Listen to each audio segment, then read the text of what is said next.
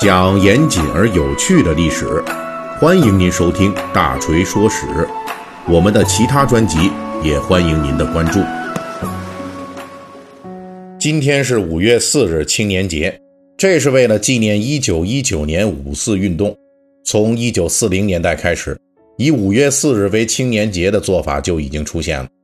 新中国成立以后，五四青年节正式确立。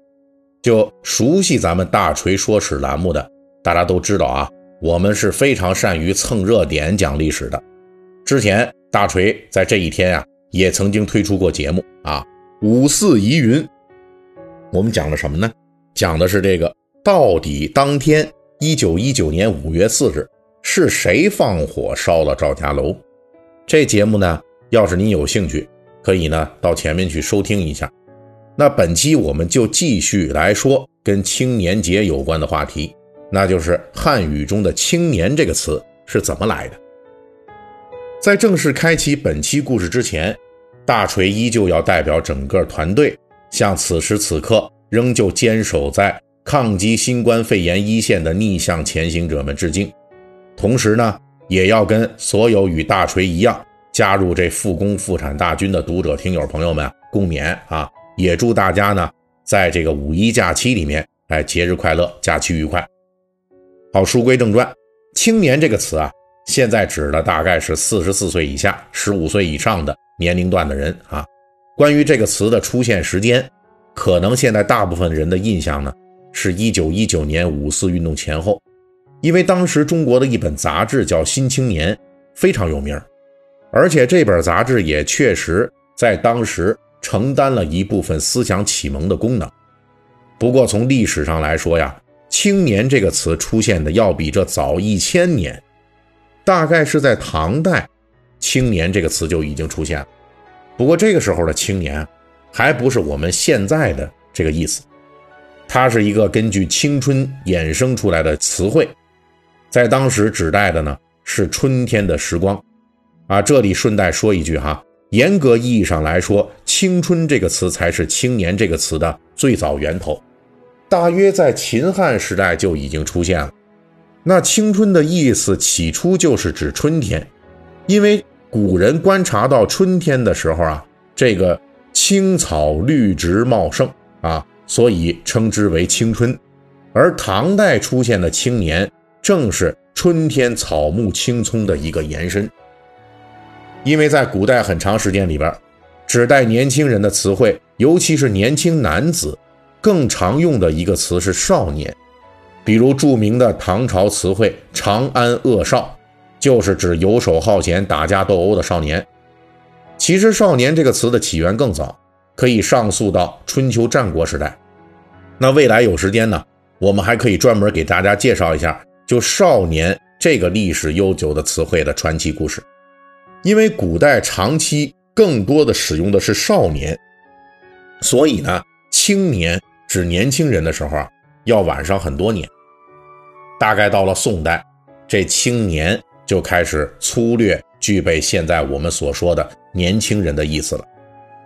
宋诗中就有说“青年登伊地，白首俱双亲”的句子，而元杂剧《朱砂旦滴水浮沤记》。啊，这里边有台词说呀：“未甚青年便头白，一夜起来七八糟。”宋代的这类说法还不多见，但是经过元代到了明代中后期，文献中这种青年的使用频率就已经比较多了。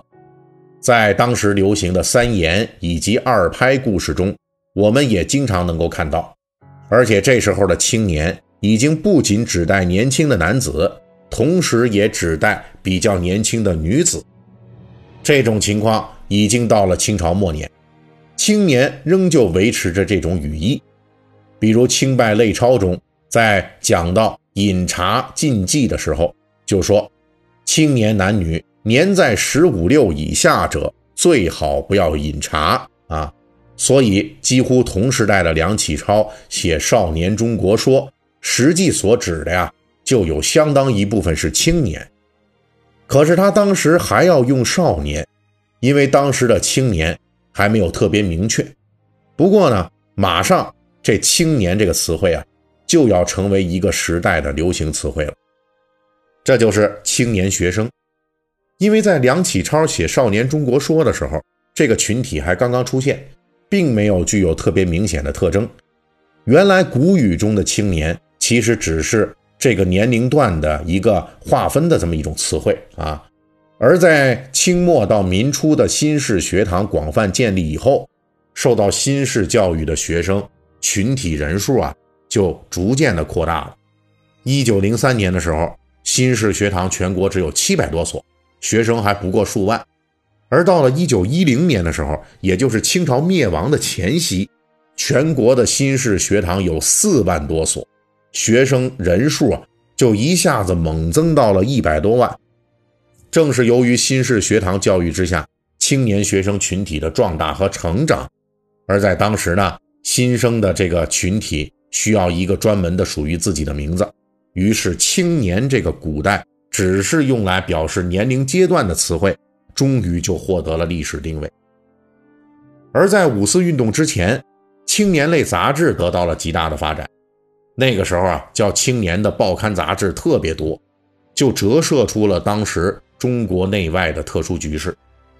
一百多年前的旧中国，不仅内部有新生并蓬勃发展的青年学生群体，而且。还面临着各种的内忧外患，在这种情况下，个人的发展与国家的安危连接的更加紧密了。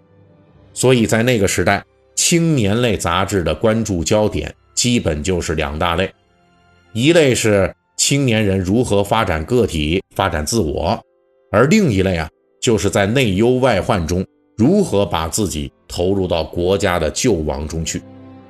也就是从那时候起，青年。不仅成为了青年学生的代名词，而且还具有了很大的褒义色彩。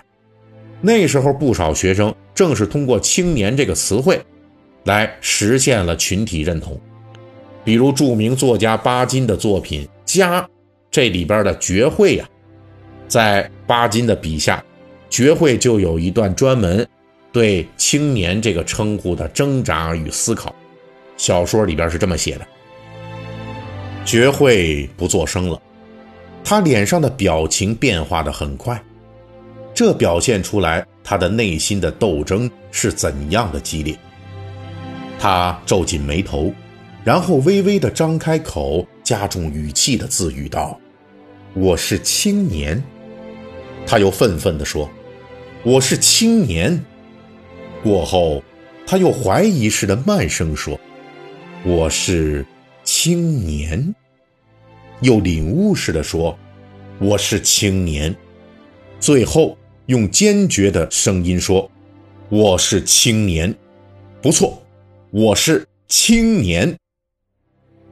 正是从那时候起，“青年”这个词开始具有了更多的充满活力、朝气蓬勃、以时代召唤为己任的特征。好。本集的大锤说史就给大家讲到这里。如果您喜欢听我们的节目，可以微信搜索添加四四七九二五八零三一七八，让小助手拉您进入大锤粉丝群。